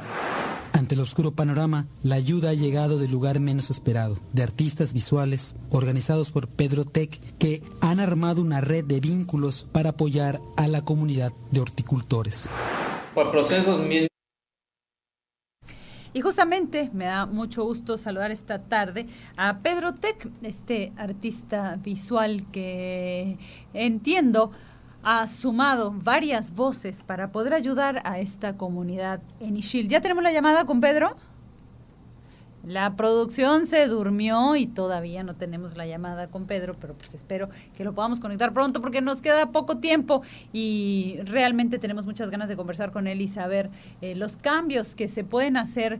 eh, realmente son muchos. El, el- el- el poder de uno por ahí hablaban y con estas fotografías icónicas tal vez usted ha visto de una sola persona parada frente a un tanque. O ya hablábamos hace un momento con María Salguero que creó el, el mapa de feminicidios en México desde hace cinco años trabajando eh, para elaborarlo y que ha dado que ha dado que ha dado luz, que ha arrojado mucha luz a la dimensión de los feminicidios en México. Y así se pueden sumar y sumar y sumar eh, las voces, los cambios que se logran con una sola persona. Eh, Pedro Tec, eh, residente, entiendo, mi querido Pedro, gracias por tomarte este tiempo para platicar con nosotros. Entiendo que tú mismo eres residente de Ishil.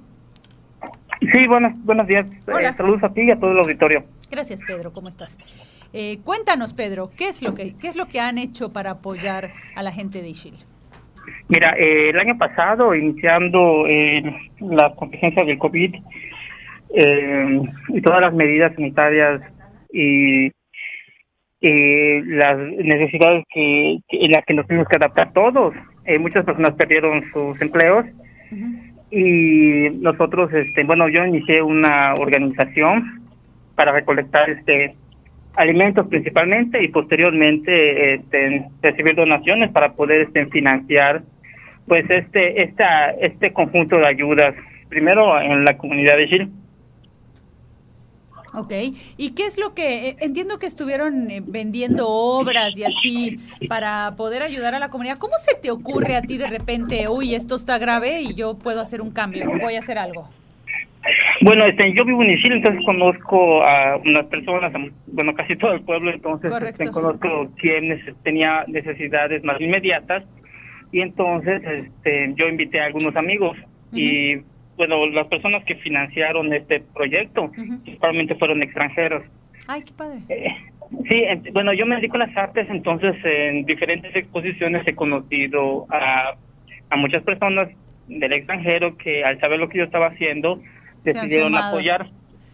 Entonces sí hemos hecho diferentes actividades, este, desde vender obras de arte, vender calendarios, este, tarjetas postales para realizar nuestros proyectos, pero siempre recibimos donaciones de tanto económicas como en especie, como ropa, comida.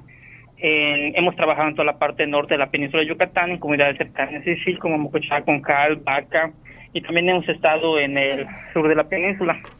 Qué padre. Y cuéntame una cosa, eh, Pedro, más o menos a cuánta gente calculas que, que han podido ayudar. Eh, Pueblos, diría como unos 10 pueblos. Wow. En personas, bueno, en Isil solamente tienen aproximadamente 4.500 personas, que se dividirían como en 140 familias. ¿Correcto? en haciendas completas como lo es la hacienda To, este en Cantoiná que es de Concal, la hacienda To es de Mocochá, Tecá también le pertenece a Mocochá Correcto. y una y una hacienda pequeña que se llama San Isidro en Vaca. Bueno, también hemos estado en Teabo y hemos estado en Shaya. Pedro, ¿y cómo podemos nosotros ayudarles? ¿Cómo les podemos encontrar y cómo podemos ayudar? Mira, la, la página oficial eh, de la Asociación Civil es Los Mayas Eternos AC. ¿Los qué? Perdóname, Facebook. Pedro, otra vez, ¿los qué?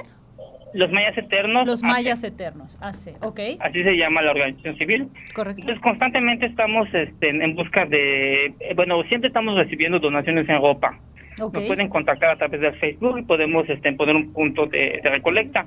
Usualmente cuando abrimos una campaña tenemos centros de acopio y nos hemos coordinado en muchas ocasiones con el gobierno del estado para usar sus instalaciones y con el ayuntamiento de Medio para usar sus espacios para poder recibir las donaciones. Muy bien, pues ahí lo tienen los mayas eternos, los puede buscar en redes sociales si usted quiere ayudar a esta fantástica iniciativa. Ya escuchó, oiga, debería darnos vergüenza que sean los extranjeros los que terminen financiando estos proyectos. Ya me están correteando todos aquí en cabina y ¿sabe por qué? Porque ya son las 3 de la tarde con un minuto y yo ya me tengo que ir. Mi querido Pedro, muchas gracias, muchas gracias por tomarte este tiempo para platicar con nosotros. Te mando un fuerte abrazo y antes de despedirme lo dejo con música de este maravilloso grupo Santana que lleva su nombre eh, por el es un Carlos Santana, su guitarrista mexicano estadounidense que logró esta fantástica fusión del rock and roll y el jazz latinoamericano. Santana, señores, disfruten de esta maravillosa tarde del 21, 20 de julio. Disculpe, me llama adelante, pero lo espero mañana 21 a la 1 en punto de la tarde con más información. Adiós, me pegan.